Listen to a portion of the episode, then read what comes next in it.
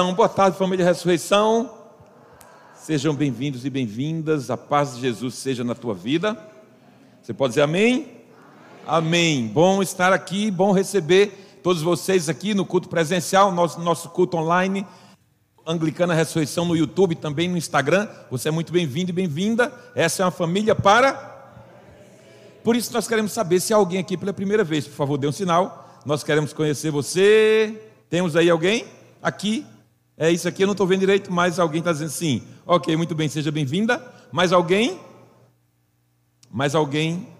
Ok, a gente não pode te abraçar, tá? Porque a gente está num tempo de distanciamento social. Mas nós queremos dizer que nós somos Anglicana Ressurreição, uma família para pertencer. E uma coisa que família precisa saber fazer é acolher, receber bem. E você é muito bem-vinda, todos são bem-vindos em nome de Jesus. Eu sou o bispo Márcio Simões, tenho a alegria de trazer-lhes a você, a todos vocês, a palavra do Senhor nesta tarde. Eu quero convidar vocês à leitura que se encontra no livro de Neemias. Estamos numa série de sermões neste mês de janeiro para começar o ano reconstruindo. Esse é o lema do ano nosso é ano de reconstruir. 2021, um ano de reconstrução, um ano de recomeços, um ano de encarar a, a novo, o novo status, um ano de deixar o que para trás fica, deixar o que aconteceu em 2020. Vamos seguir adiante. Então, nessa série Reconstruindo, nós estamos estudando o livro de Neemias. E eu quero compartilhar com você, está na tela, Neemias capítulo 5, verso 1 a 4. Se alguém quiser abrir a Bíblia, eu peço um pouquinho mais de luz para ajudá-los, aqueles que quiserem abrir sua Bíblia, fazer uma anotação, ajuda bastante. Um pouquinho mais de luz aí na, na parte central. Ótimo, ótimo assim. Você pode até depois permanecer assim, para eu ver melhor as pessoas. Capítulo 5, versos de 1 a 4 diz assim: Ora, o povo, homens e mulheres, começou a reclamar muito de, de seus irmãos judeus. Alguns diziam: Nós, nossos filhos e nossas filhas, somos numerosos. Precisamos de trigo para comer e continuar vivos. Outros diziam: Tivemos que penhorar nossas terras, nossas vinhas e nossas casas para conseguir trigo para matar a fome.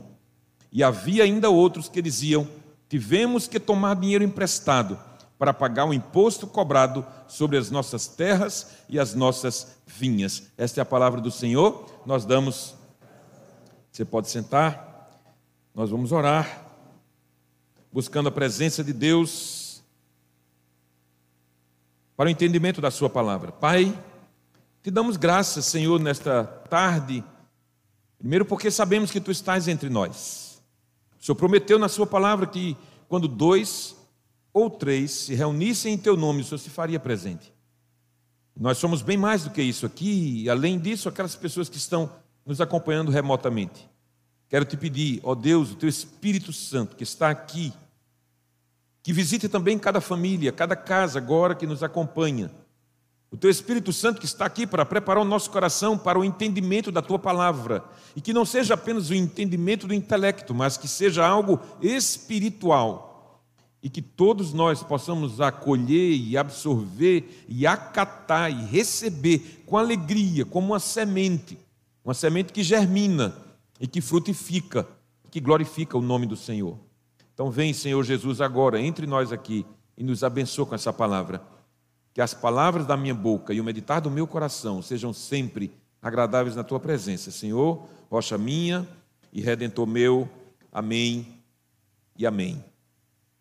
Queridos irmãos e irmãs, nós estamos vivendo esse período de reconstrução, reconstruindo no gerúndio é o nosso tema da série de janeiro.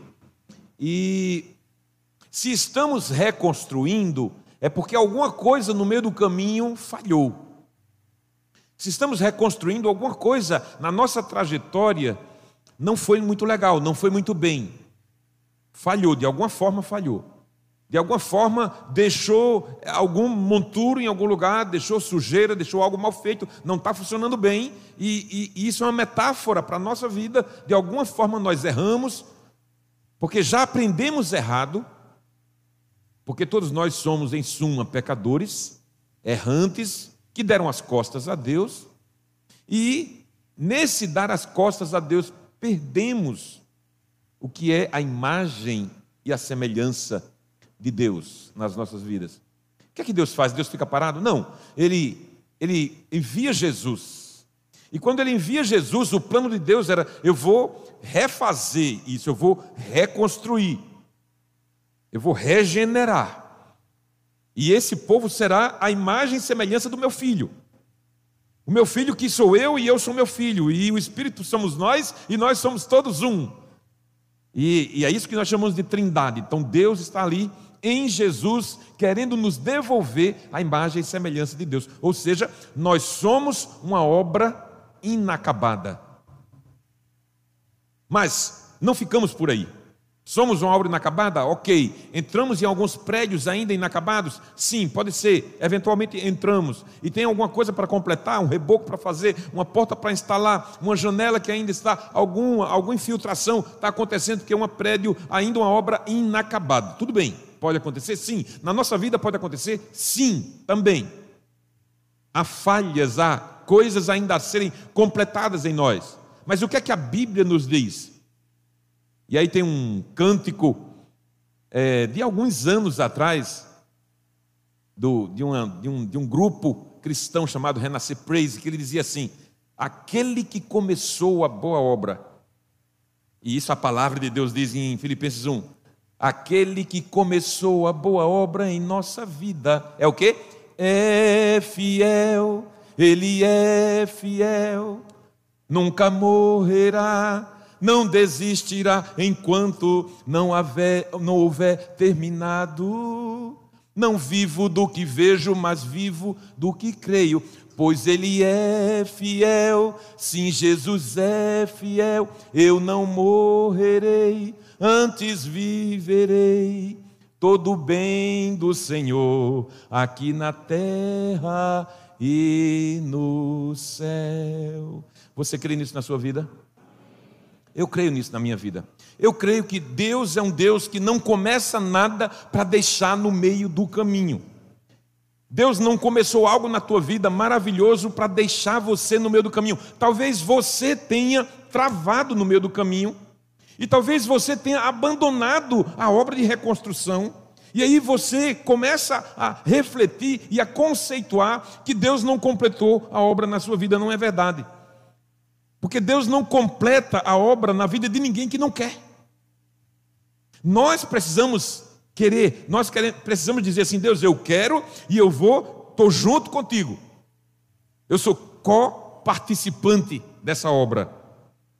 Então, aquele que começou a boa obra em nossa vida, em sua vida, na minha vida, é fiel para completá-la até o dia de Jesus Cristo, nosso Senhor. Você quer gravar isso? Filipenses 1,6. Você vai lá na tua Bíblia, circula isso, repete isso várias vezes. Deus é fiel para completar o que começou na tua vida. Mas hoje, nós queremos avançar com um novo tema. Podemos negar, deixa eu perguntar para vocês, podemos negar a necessidade de usar máscaras? Podemos negar sim ou não? Não, não podemos negar a necessidade de usar máscaras. Nós temos usado máscaras porque é uma necessidade real. Podemos negar a necessidade de higienizar as mãos com maior frequência? Claro que não, não podemos negar. Não podemos negar a pandemia que existe, levando, ceifando milhares de pessoas, são mais de 200 mil pessoas no nosso país. Podemos negar isso? Não. E o que se faz quando a gente não pode negar alguma coisa? O que se faz? Tenta mudar a história? Enterra a cabeça na areia, fecha as cortinas tua, do teu quarto e não quer ver ninguém, é isso que você faz? Não, não, não. Quando a gente não pode negar algo, a gente encara. Quando a gente não pode negar, negar algo, a gente enfrenta. E esse é o tema do sermão de hoje: enfrentando as realidades, enfrentando a realidade da minha vida. Eu preciso encarar a realidade da minha vida. Só há um caminho: enfrentar essa realidade. Abraão, um patriarca de Israel, ele enfrentou e encarou a realidade de ir para uma nação desconhecida, que ele nunca ouvira, ouvira falar antes, que ele não sabia onde era, ele não sabia nem se era para o leste ou para o oeste, para o sul ou para o norte, mas Deus disse a ele: Eu vou enviar você para uma terra, e depois eu digo para você onde é. E Abraão foi. E ele se tornou o pai da fé. O pai da fé. Porque ele encarou uma realidade nova. Davi enfrentou a realidade de um gigante valente, de guerra, experimentado à sua frente e se tornou o maior rei que Israel já viu até os dias de hoje. Maria Madalena enfrentou a realidade da morte do seu Senhor e voltou, não se foi no jardim, e voltou lá no sepulcro de Jesus, procurar Jesus, procurar o corpo de Jesus, e ele, ela volta anunciando que Jesus não estava lá, que a morte não fora suficiente para segurar Jesus no túmulo. Cada um de nós tem uma realidade, e a ideia é assim: qual é a tua realidade? Qual é a tua realidade? Ah, pastor, o senhor não sabe da minha história. Realmente não sei, não tenho condição de saber de todo mundo. Ah, você não sabe da minha história, você não sabe da minha dificuldade, a minha dificuldade é maior do que todo mundo. Tem muita gente que fala assim, tem muita gente que acha que a, a, sua dificuldade é a pior das dificuldades, que não existe nada pior. Queridos, se você for olhar na fila das dificuldades, você vai ver que você não encabeça ela. Você vai ver que tem coisa muito pior do que aquilo que você está vivendo, por mais que seja grave e agudo, por mais que você sofra e gema, ainda assim tem coisa muito pior. Qual é a tua realidade? A questão é: eu enfrento ou não? Eu enfrento, eu encaro essas realidades ou não? Essa é a questão. O que trouxe a você a pandemia? O que de novo tem mexido com você e você ainda não sabe lidar com isso?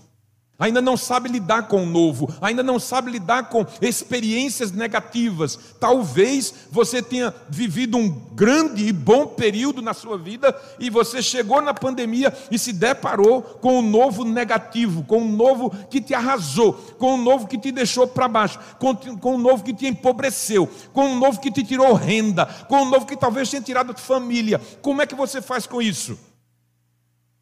Como é que você lida com isso? Essa é a questão. É isso que a gente quer aprender hoje com Neemias. Neemias tem alguns conselhos para nos dar hoje.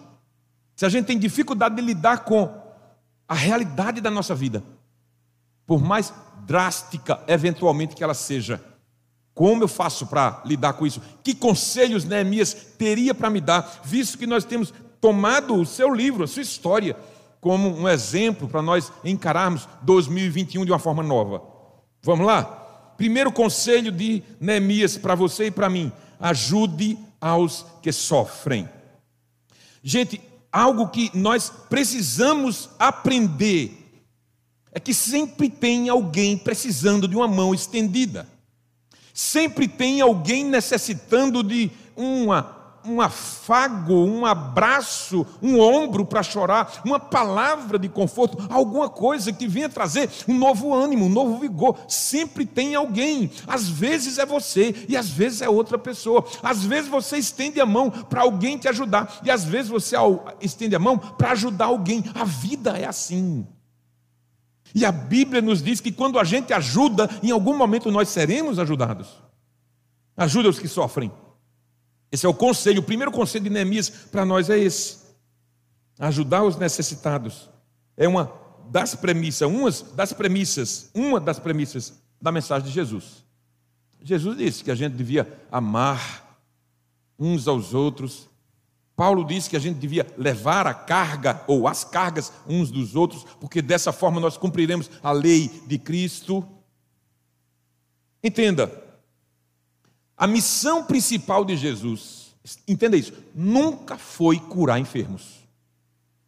A missão principal de Jesus nunca foi curar enfermos, nunca foi expulsar demônios, nunca foi é, trazer vista aos cegos, nunca foi fazer aleijados andar. Não, não, não. Essa não foi a missão principal de Jesus. Mas isso efetivamente aconteceu. Como aconteceu? No caminho de Jesus. Enquanto Jesus estava cumprindo a sua missão, na sua trajetória, chegavam pessoas, deparavam-se com ele pessoas com necessidades, e ele não teve como dizer não, porque ele tinha um coração compassivo. Ele queria ajudar, e ele ajudou efetivamente, mas essa não foi a missão principal. Jesus não foi enviado à terra para curar alguns cegos, alguns aleijados, alguns doentes, a mulher do fluxo de sangue. Não, não, Jesus não veio para isso. Isso aconteceu porque na trajetória de Jesus essas coisas aconteceram. Ele fazia isso no caminho, no seu caminho, na sua trajetória. na direção do objetivo maior de salvar os pecadores. Então Jesus sabia qual era a missão dele. Ele sabia que a missão dele ia convergir na cruz. Ele sabia. Mas até lá, em três anos e algum tempo mais, ele, ele teve que se deparar com situações reais, com dilemas reais, com dramas reais, com pessoas sofrendo e ele quis ajudar. O que é que eu quero trazer com isso? A igreja não é uma casa de caridade. Nunca foi, nunca foi pretensão de Jesus estabelecer na, na, na, terra a igreja como um lugar de caridade. Não, não. É engano seu se você já pensou assim. Não é uma casa de caridade. E não tem por objetivo único ajudar os necessitados. Não é esse. Jesus diz que nós devemos fazer, diz, mas não, não é o principal motivo para o qual a igreja foi colocada na terra. Não é e nunca foi e nem nunca será. Mas a igreja o faz no caminho. A igreja o faz enquanto está na sua trajetória, porque nessa trajetória, invariavelmente, assim como Cristo se deparou com muitas pessoas necessitadas, a igreja também. E você ouviu aqui a pastora Cláudia dizendo que no ano passado nós doamos mais de duas toneladas de alimento. Gente, escuta, pode ser pouco, eu acho pouco, sinceramente. Duas toneladas é pouco, mas você imagina se cada igreja desta cidade seja evangélica, seja católica, não importa. Se cada igreja nesta cidade, o ano passado, tivesse doado duas toneladas de alimento, você sabe o impacto disso nessa sociedade da nossa cidade de Vitória? Sabe? Isso é ajudar na trajetória que a igreja tem. Porque a missão principal da igreja não é ajudar pobres, mas a igreja ajuda efetivamente porque Jesus disse que nós fizéssemos e porque na caminhada os pobres irão aparecer, os necessitados irão aparecer, aqueles doentes de alguma coisa mental, psicológica, emocional vão aparecer e nós ajudamos. É isso que Neemias quer dizer. Esse é o conselho nessa sua trajetória de encarar a realidade, vão aparecer diante de você outras realidades piores, mais dramáticas do que as suas. Ajude-os, é isso que ele está dizendo.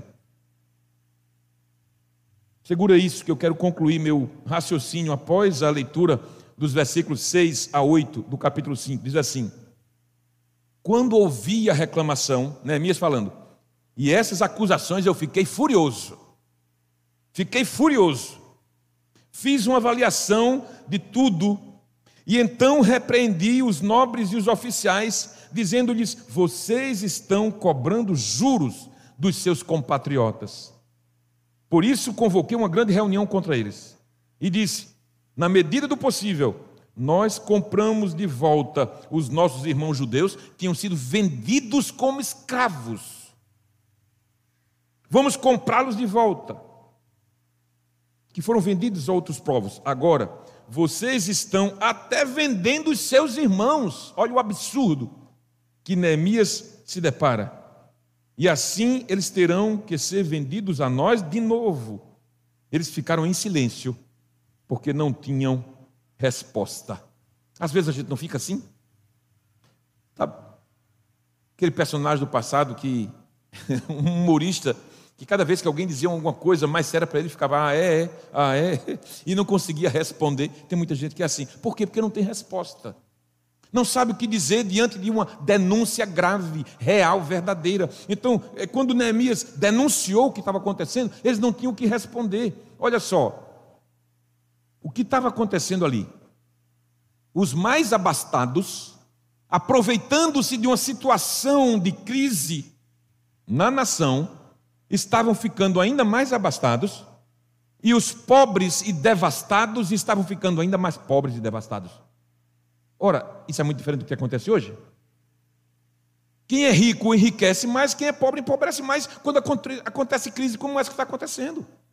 É isso aí, a verdade é essa aproveitando-se da situação. Mas ali, gente, aqui você encontra um misto de pessoas que creem em Deus, pessoas que não creem, pessoas que creem apenas no gênio da lâmpada e pessoas que não creem. Lá não, lá eram povo de Deus, ali eram uma, era como se fosse uma grande igreja. Irmãos que se consideravam irmãos, mas estavam enriquecendo nas costas dos irmãos mais fracos,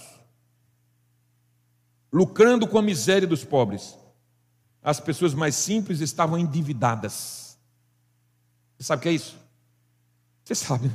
Alguns de nós sabemos o que é isso, né? Endividamento. compra no cartão de crédito e paga um juro absurdo. Os cartões de as empresas grandes que financiam as campanhas eleitorais. E quando aqueles que estão no poder não podem barrar os absurdos que acontecem, que mancham, maculam a moral deles e acabam com as pessoas das camadas mais baixas e mais sofridas da nossa nação, é assim, continua sendo assim. Qual é o resultado disso? Mais pobreza e mais miséria, miséria. Ricos mais ricos e pobres mais pobres. Neemias havia vindo de Suzã, capital da riqueza, do luxo, da pompa, do império, o império do mundo. Ele foi para Jerusalém para tratar esses assuntos de pobreza, de vender escravo. Não, não foi para tratar esses assuntos. Não foi para tratar esses assuntos. Mas ele encontrou a situação no caminho. O que é que eu quero trazer para você? Qual é o conselho de Neemias? Você está lutando com as suas coisas? No caminho você vai encontrar pessoas que estão lutando muito mais do que você. E qual é a mensagem de Deus para você? Ajuda Faz alguma coisa, estende a tua mão, faz algo que você possa, o mínimo que você possa. Olha aqui, homem, você homem, marido, se sua missão principal é ser marido, para construir uma família, mas no meio do caminho você se depara com carências que você nunca sabia, nunca imaginava que ia ter que se deparar, encara elas em nome de Jesus. Não fuja, não fuja daquilo que aparece pelo caminho. Você, mãe, você que sonhou um dia em amamentar, em ter uma criança no colo, em ensinar para ela viver. E aí, ela, quando nasce, quando está com determinada idade, ela está dando desgosto para você, encara a realidade. Vai em frente, vai à luta, não fuja das situações que acontecem pelo meio do caminho, que você não programou, nem planejou e nem nunca sonhou. Vá cuidar disso. Não fuja daquilo que aparece no meio do caminho. É isso que Neemias está dizendo. Ajude aos que sofrem. Enfrente as suas realidades. Segundo conselho que Neemias dá: haja em favor da justiça. Haja em favor da justiça. Essa imagem, essa imagem é da deusa Temis. E em todos os órgãos de direito do país, e em muitos países do Ocidente especialmente, ela vem da mitologia grega e ela significa exatamente a, a ideia de que ela tem os olhos vendados porque ela não olha para quem está fazendo a justiça. E a balança quer dizer o seguinte: que o peso para o pobre é o mesmo do peso para o rico. Deixa eu perguntar a você: é assim que acontece? Não, gente, infelizmente não é assim que acontece. Isso aqui é muito bonito, a imagem, o símbolo que ele quer trazer é maravilhoso, mas não é assim que acontece, não é a verdade que acontece. Na verdade, tem cargos e cargos que sabem, e alguns da área do direito sabem exatamente quando e o momento e o valor de fazer com que uma causa seja ganha. Esta é a infeliz verdade. Age em favor da justiça esse é o conselho de Neemias. Nós sabemos que neste mundo não é bem assim. Isso é para inglês ver. Mas nós aqui estamos tratando, tratando com gente que deseja andar com Deus e não com o mundo. Você pode dizer amém? Ou não? A gente está tratando aqui com gente que quer andar com Deus e não com o mundo. O mundo jaz no maligno. Nós não. Nós não. Veja como foi com o nosso personagem Neemias. Capítulo 5, versos 9 a 11. Por isso eu prossegui. O que vocês estão fazendo não está certo. Sabe, gente, essa noção do que é certo e que é errado você tem isso, você tem essa noção do que é certo e que é errado, ou você vai vivendo e, e eu, eu, vou deixar a vida me levar do jeito que ela quiser. Não, não vá nessa onda. Não é assim, não. Nós temos um guia, nós temos um princípio, nós temos um caminho. O caminho nosso é de Deus. Então veja, vocês, o que vocês estão fazendo é errado. Não está certo, disse Neemias. Vocês devem andar no temor do Senhor para evitar a zombaria dos outros povos e os nossos inimigos. Eu, ele disse, os meus irmãos e os meus homens de confiança. Também estamos emprestando dinheiro e trigo ao povo, mas vamos acabar com esse lance de cobrar juros. Não é? Vamos acabar com isso. Disse Neemias. A gente também está emprestando, mas sem cobrança de juros. Vai acabar de matar o coitado. Verso 11: Devolvam-lhes imediatamente suas terras. Olha, estão, tom, estavam tomando a terra dos pobres. Gente, entenda, uma economia que baseava-se principalmente na agricultura.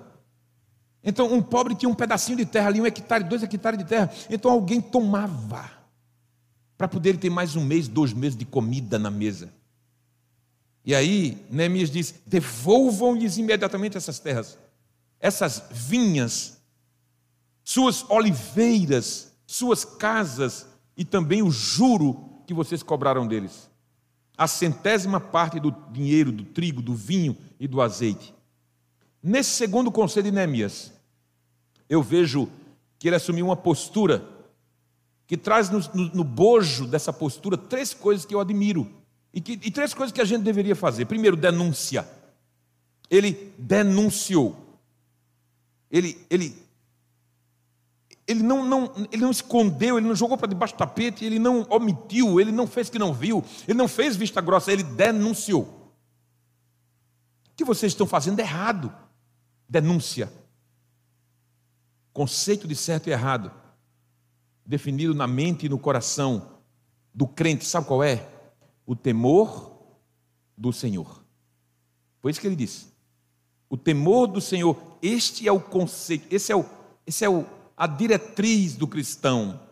Qual é o conceito de certo e errado para nós? O temor do Senhor, a obediência, o respeito, a reverência àquilo que ele ensina denúncia. Segundo, exemplo. Porque eu não posso denunciar uma coisa da qual eu participo. Seria incoerente e seria hipocrisia da minha parte eu denunciar alguma coisa da qual eu não faço. Veja o texto diz: também estamos emprestando dinheiro ao povo e trigo ao povo, mas não estão cobrando juro. Ou seja, eu só posso denunciar uma coisa da qual eu não sou cúmplice, eu não sou partícipe, eu sou fora disso, eu não faço isso. O que foi que Jesus nos ensinou, ou o que é que Paulo nos ensinou lá em 1 Coríntios capítulo 11? Sejam meus imitadores, como também eu sou de Jesus Cristo. Não podemos nos arvorar a denunciar alguma coisa da qual nós, nós somos parte. Eu não sei se você já ouviu, mas eu já ouvi algumas vezes, quando eu era menino, especialmente aquela coisa assim: faça o que eu digo e não faça o que eu faço. e meu pai fumava e ele dizia assim: vocês não fumam de jeito nenhum, faça o que eu digo, não faça o que eu faço. Cola isso hoje, cola, isso não dá certo hoje. Não funciona, gente. Talvez funcionasse naquele tempo ali atrás. Mas hoje não funciona mais. Ou você tem diálogo com seu filho, isso não funciona. Você tem que ensinar alguma coisa e denunciar alguma coisa e fazer. Quando o exemplo da sua vida fala mais alto que até mesmo suas palavras. Reconstrução. Escuta isso. Reconstruir vida tem a ver com caráter. Ok? Reconstruir vida tem a ver com caráter. Eu não posso denunciar alguma coisa da qual eu não sou exemplo. Se eu quero reconstruir realmente minha vida com Deus, eu preciso trabalhar o caráter, aquilo que está aqui dentro, aquilo que eu somente eu sei, aquilo que no escuro eu sei quem eu sou. E segundo o apóstolo Paulo, nós somos maus. Segundo o apóstolo Paulo, nós somos muito maus. Capítulo 7 de Romanos diz assim: que nós somos maus que eu quero fazer, não faço, mas o que eu não quero fazer, acabo fazendo. Eu gostaria muito de fazer a coisa certinha, mas eu uh, termino não conseguindo vencer isso, eu termino fazendo aquilo que é errado. Nós somos maus. Então, reconstruir vida tem a ver com reconstruir caráter. A palavra do cristão deve ser sim, sim. E quando não, não. Denúncia, exemplo, autoridade. Eu só terei autoridade. Um pai só tem autoridade. Uma mãe só tem autoridade quando ele ou ela são exemplos. A autoridade. Devolvam-lhes imediatamente. Ele só poderia ter essa palavra eh, no imperativo para eles se ele realmente tivesse uma postura diferente daquelas de quem ele denunciava. Veja bem, denúncia vazia não serve. Não serve. Denunciar o que se pratica na escuridão não serve. A autoridade vem do exemplo, gente. A autoridade vem do exemplo. Aí a denúncia ganha peso e legitima a tua autoridade. A tua denúncia ganha peso quando o teu exemplo é condizente com a denúncia e aí ela legitima a sua autoridade. Queridos, a vida cristã é isso. Sigam o meu exemplo, disse Paulo, sigam o meu exemplo noutra versão, assim como eu tenho seguido o exemplo de Cristo. Qual foi o primeiro conselho de Neemias? Ajudem os que sofrem. Segundo, haja em favor da justiça. Terceiro e último, partilhe tudo o que você puder. Gente, esse é o tempo de nós partilharmos tudo, é ou não é? A gente compartilha o tempo todo. Compartilha notícia, compartilha uma ideia, compartilha uma foto, compartilha um momento de lazer, compartilha um momento de trabalho, compartilha os momentos mais alegres. E aí, às vezes, você vê alguém dizer assim: ah, a pessoa só, só, só posta no Instagram quando está sorrindo, quando está comemorando, quando está celebrando. Gente, por trás de cada celebração teve dor, teve sofrimento, teve suor, teve lágrima, teve trabalho, teve esforço, teve preparação. A gente só celebra depois que venceu. Deixa de estar criticando as pessoas, talvez você medindo as pessoas por você mesmo. Deixa quem quiser postar o que quiser, faça a sua parte. Partilhe o que puder. Nós temos compartilhado muitas coisas nesse tempo, via Bluetooth, via nuvens, via diversos aplicativos, fotos, mensagens, ideias, projetos, o home office está em alta, especialmente nesse tempo de pandemia. E a gente se vê menos e termina compartilhando mais, nos reunindo remotamente, mas sinceramente, tem nos faltado partilhar coisas mais importantes do que uma foto de um prato bacana ou a beira-mar. Veja como foi com Neemias, versículos 15 e 16. Os governantes anteriores porque ele agora ele era governador. Os governantes anteriores, aqueles que me precederam, puseram um peso sobre o povo e tomaram deles 480 gramas de prata, além de comida e vinho. Até os seus auxiliares oprimiam o povo, mas, por temer a Deus, eu não agi dessa maneira. Ao contrário, eu mesmo me dediquei ao trabalho do muro Todos os meus homens de confiança foram reunidos ali para o trabalho e não compramos nenhum pedaço de terra. Sabe o que me chama a atenção aqui? Quando ele diz eu me dediquei. Eu me dediquei. Ah, você hoje está formado, está ganhando seu dinheiro? Porque você se dedicou. Né? né? Você se for aí alguém que está lá vivendo dificuldades, fulano tem sorte, sorte é coisa nenhuma, sorte coisa nenhuma, se dedicou, estudou muito, foi até tarde da noite, abriu mão de muita coisa, abdicou de muita coisa para poder ganhar capacitação, para poder ocupar o espaço que tem hoje, sorte coisa nenhuma. Eu me dediquei. Você quer reconstruir sua vida? Dedique-se a ela, dedique-se à sua vida, ao seu caráter, aos seus projetos, a palavra de Deus, o que requer de você, o que propõe para a sua vida, dedique-se. Dedicar-se é empenhar-se acima da média, é entregar-se, é sacrificar-se, é despender tempo, recursos, bolso, talentos, habilidades em favor de alguma coisa que muito nos importa. Isso é dedicar-se. Deixa eu ser bem direto aqui contigo. O que você tem feito por outras pessoas? O que você tem feito por outras pessoas? Gente, duas toneladas nós demos de alimento a pessoas mais necessitadas no ano passado, 2020, ano de pandemia. Ano de igreja fechada com três meses. Ano de muita gente que se afastou e ainda não voltou. E nós demos duas toneladas.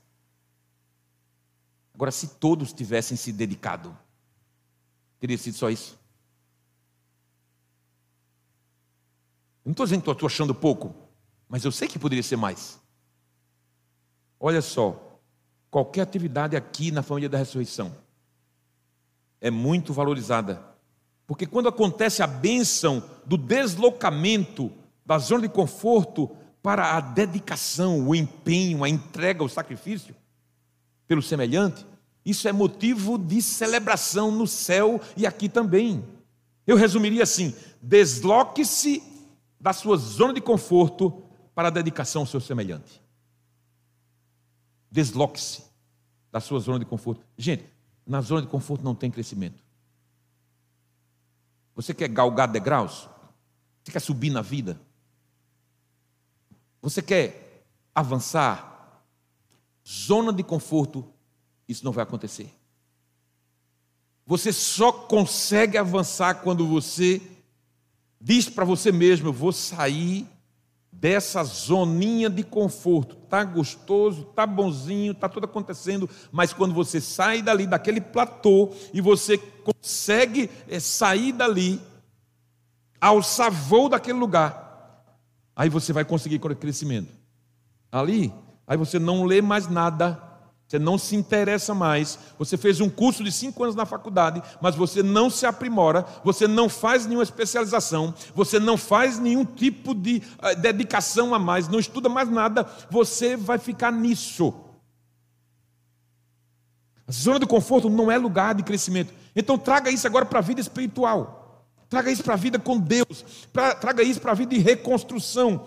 Na zona de conforto, eu preciso entender que ela não me faz crescer. Eu me desloco dela para dedicar-me pelo meu semelhante. Isso é extraordinário que Neemias nos ensina. Partilha o que você puder. Que você pode fazer nessa direção de reconstrução sua e do outro. Você pode doar o seu tempo em serviço na igreja, por exemplo, né? Assim, ah, o que é que eu vou fazer então? O que é que eu posso fazer? Tem muita coisa que você pode fazer. Muita coisa que você pode fazer. Gente, a gente não tem noção do que um simples serviço, uma atividade na igreja, seja na câmera, seja na fotografia, seja na elaboração do sermão, seja na preparação da mídia, tudo isso, a gente não tem ideia do que isso impacta a vida das pessoas. Então você pode doar o seu tempo, você se desloca daquela zona de conforto. Ah, não, domingo é meu. Mas a Bíblia diz que o domingo é do? não é? Nós somos cristãos, gente. Nascemos numa nação cristã, que se diz a maior nação católica do mundo. E a gente está cansado de saber que o domingo é do Senhor, mas o domingo é meu. Você é o Deus da sua vida. Desloque-se dessa zona do conforto. Você pode cuidar de alguém que na quarentena pessoal não pode nem ir ao mercado fazer compras. Não é? Alguém que você conhece, de repente pegou Covid, está em casa 14 dias lá fechado, e aí você não oferece. Você diz: Olha, se você quiser, eu posso passar no mercado comprar alguma coisa para você.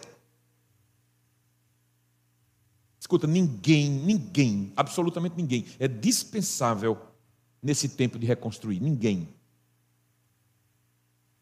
Tire um pouco dos olhos, tire um pouco os olhos de você mesmo e volte-os para outras pessoas que necessitam mais do que você.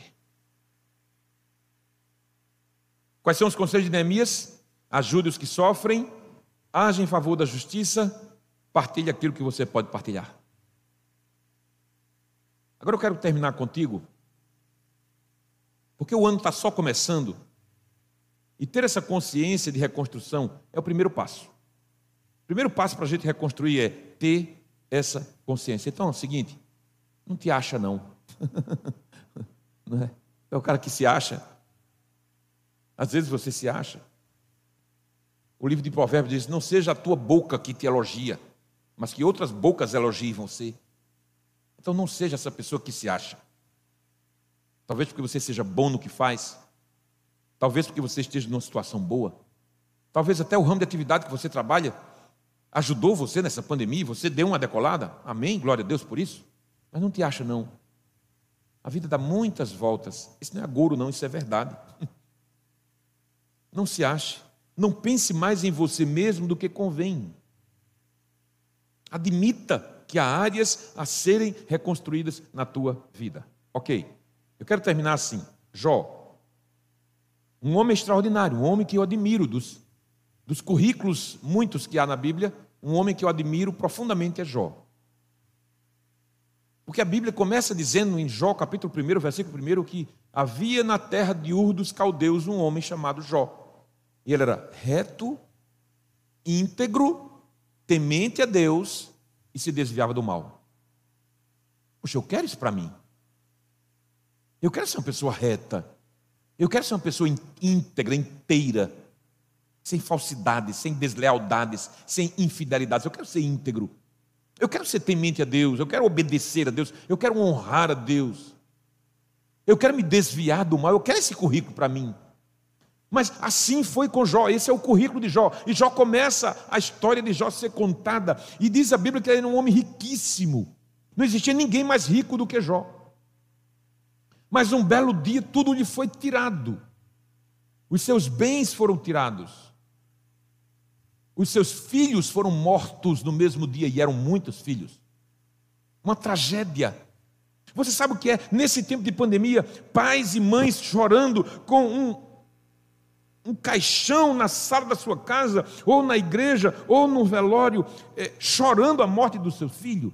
Nesse tempo de pandemia aconteceu muito. Então você pode imaginar o que é Jó sepultando todos os seus filhos de uma só vez, homens e mulheres. E Jó começou a olhar para Deus: Meu Deus, o que aconteceu? Parece que é, havia pouco ainda acontecido, ele estava ficando pobre, sem filhos. E aí veio uma doença em cima dele: câncer. Tumores, a Bíblia fala em tumores malignos na vida de Jó, na pele de Jó. Mas, meu Deus, antes eu fosse um aborto, Antes, o dia que eu nasci se tornasse trevas, para a parteira não me acertar e eu morrer no ventre da minha mãe. Antes eu não tivesse nascido para ter que encarar todas essas coisas, eu pensava que era alguém feliz. E as coisas vão acontecendo e Deus começa a contestar, e Jó começa a contestar Deus. E chega num ponto ali pelo capítulo 37 do livro que Deus diz assim: Jó, para agora um pouquinho, deixa eu falar. Deus subiu no púlpito, aí foi bronca. Porque quando Deus subiu no púlpito e Jó sentou ali, Deus deu uma lição a Jó, que Jó não tinha o que falar. Ficou feito os, os homens do tempo de Neemias não tinham resposta e Jó não tinha resposta. E a convergência disso foi: Jó disse assim: Eu te conhecia de ouvir falar, mas agora os meus olhos te veem. Talvez você esteja aqui hoje e conheça um Deus apenas de ouvir falar. Talvez você esteja aqui hoje apenas conhecendo o Deus da religião. Talvez você tenha vindo aqui hoje apenas tendo, tendo talvez uma, uma, uma, curiosidade de saber como é que a gente pensa Deus. Talvez você tenha vindo aqui hoje apenas é, de entender esse Deus que se diz falar, que se fala alguma coisa, que se cria alguma coisa, que se conceitua sobre ele, mas você nunca realmente conheceu Deus. Jó, naquele dia, que teve aquela lição de Deus: Eu te conhecia de ouvir falar, mas agora os meus olhos te veem. Ok. Damos um pulo para o capítulo 42 do livro, o último capítulo. 45 minutos do segundo tempo. Acabando tudo. Aí a Bíblia diz assim: Quando Jó orava pelos seus amigos, a sua sorte foi mudada. E Jó recebeu em dobro de tudo que ele perdeu. Você sabe o que é isso? Sabe que, sabe quando você sai do centro? Sabe quando você sai das prioridades, as suas prioridades deixam de ser você e passa a ser outras pessoas e aí Deus te abençoa? Queridos, isso é uma, isso é um, isso é uma lei espiritual. Precisa entender isso. Sabe daqui hoje, nessa certeza, não, eu não sou o centro do tudo. Eu não sou o centro do universo. Eu não sou o centro da minha família. Eu não sou o centro da minha casa. Eu não sou o centro da minha mulher. Eu não sou o centro dos meus filhos. Não, não, eu não sou o centro. Não é sobre mim, é sobre Deus. É o quanto eu amo a Deus, o quanto eu me aproximo desse Deus, o quanto eu quero ser imagem e semelhança desse Deus. Então, quando você ora por outras pessoas, Deus te abençoa. Isso é lei espiritual. Começa a tirar o foco de você, os holofotes de você, e começa a colocar nas outras pessoas que sofrem mais do que você. Enfrenta a sua realidade, mas perceba que há muitas outras pessoas enfrentando realidade muito pior do que a sua. Você pode dizer amém? Eu sei que é duro de ouvir certas coisas, mas as maiores transformações na história bíblica e extra-bíblica, elas acontecem quando nós aceitamos as durezas que Deus tem para nós. Fica de pé, para a gente orar. O que, é que você espera de Deus em 2021? Ok, o que, é que você espera de Deus? Em 2021 está começando. Nós estamos no dia 17. Na nossa cidade, o padroeiro Santo Antão, hoje é o aniversário, né? Então, o que? Nós é um dia de Jesus Cristo. Para nós, o padroeiro é Jesus. O que, é que você espera de Jesus em 2021? Porque talvez para alguns um dia especial seja o dia 17 de janeiro, mas para nós todo dia é especial. O, o Salmo 118, versículo 24 diz: Este é o dia que o Senhor fez. Alegremos e regozijemos-nos nele. Então, de 1 de janeiro a 31 de dezembro é dia de Jesus.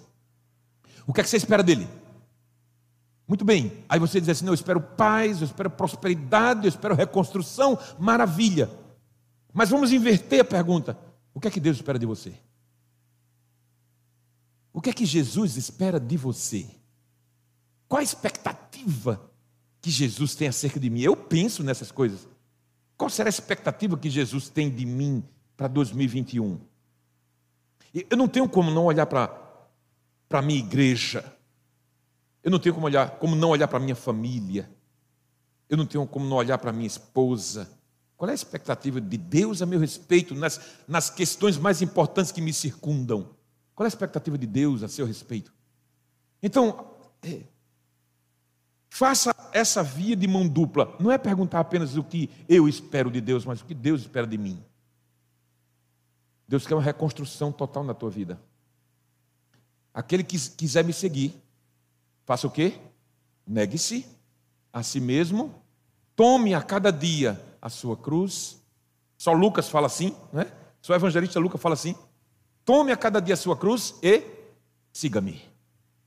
Essa é a expectativa do Senhor Jesus para a tua vida e para a minha vida. Você quer reconstrução de verdade na sua vida? É preciso começar a negar a si mesmo. Fecha teus olhos. Senhor Jesus. Eis-nos aqui, ainda nesses primeiros momentos, terceiro domingo deste ano, de 52, muita coisa para acontecer. Ainda estamos considerando que estamos respirando os primeiros ventos soprados nesse ano, e há muita coisa que acontecer pela frente. E há expectativas no nosso coração, naturalmente, que nós criamos essas expectativas, como será? Que é que Deus tem preparado para mim? O que é que Deus tem preparado para os seus filhos? Mas o que é que Deus espera de mim como seu filho? O que é que Deus esperava de Jesus como o filho unigênito? Que ele cumprisse todo o seu propósito, que ele enfrentasse a cruz como efetivamente enfrentou, para que nós possamos, pudéssemos crer na nossa salvação. O que é que o Senhor espera de mim, Pai? O que é que o Senhor espera de mim? Que isso possa nos ser revelado de várias formas, mas que nós possamos ter a humildade de saber que Deus sim espera algo de nós. Postura adequada, adequado conceito do que é certo e que é errado, agir com justiça, ajudar os mais necessitados. Pai, eu sei que tu esperas isso de nós porque nós conhecemos a tua vontade, a tua palavra. Vem entre nós aqui agora e nos prepara para um ano que pode ser o melhor ano das nossas vidas. Ainda que alguém olhe para o ano adiante no horizonte e diga: não tem como, não tem como, não tem como ser melhor. E aí, Senhor, o Senhor me leva, o Senhor me remete a José, lá na prisão, no calabouço, trancafiado, injustiçado, enganado, alvo de uma mentira. E talvez a perspectiva dele futura fosse de quanto tempo eu passarei aqui até que o rei decida me degolar. E aí o Senhor alça ele a posição mais alta da nação abaixo do rei. Qual a expectativa de Davi quando sai do seu rebanho, do rebanho do seu pai, e vai para o front de guerra e se depara com um gigante que ele nem sabia que existia, e dali, naquele dia em diante, a sua, a sua vida muda completamente. Então, Senhor, que essa expectativa que nós temos em relação a 2021 possa acontecer alguma coisa conosco que nos faça ver que o mesmo Deus de José e de Davi está aqui agora. E tem falado ao nosso coração. E tem expectativas acerca de nós. E Davi, quando pegou aquelas pedras, ele disse: Eu vou enfrentar esse cara em nome do Senhor dos Exércitos. Que a nossa vida hoje aqui seja essa, nessa direção. Eu vou enfrentar as dificuldades, a realidade nua e crua, em nome do Senhor Jesus o Deus Todo-Poderoso, aquele que sem Ele nada do que foi feito se fez, aquele que nos concede muito mais do que pedimos ou imaginamos, aquele cuja plenitude de Deus está nele, o Senhor Jesus, o nosso Senhor, o nosso Salvador. Nele nós somos mais do que vencedores. Em todas as coisas ele, ele nos conduz de forma triunfante. Então vem Jesus agora. Olhe para o nosso coração e vê o nosso compromisso de nos deslocarmos da zona de conforto para a dedicação às coisas mais importantes e mais urgentes da nossa vida. E aí sim, quando terminar este ano, nós vamos dizer: esse sim foi o melhor ano da minha história. Nós cremos assim, porque nós cremos num Deus que é poderoso para fazer infinitamente mais do que pensamos ou imaginamos. Recebe a nossa gratidão, Senhor, a nossa oração, a nossa crença verdadeira de que Tu és um Deus que age no caos da nossa vida. E que isso que precisa ser reconstruído será reconstruído quando nós obedecermos aos critérios de Deus e não estabelecermos os nossos próprios. Pai, abençoa o teu povo aqui, em nome de Jesus eu te peço para que essa igreja possa gradativamente, Senhor, perceber que Tu és um Deus vivo e verdadeiro. Tu não és o Deus da religião, Tu és o Deus do, Deus do relacionamento pessoal. Recebe a nossa gratidão por tudo isso, em nome e por amor de Jesus, que vive e reina para sempre. Amém.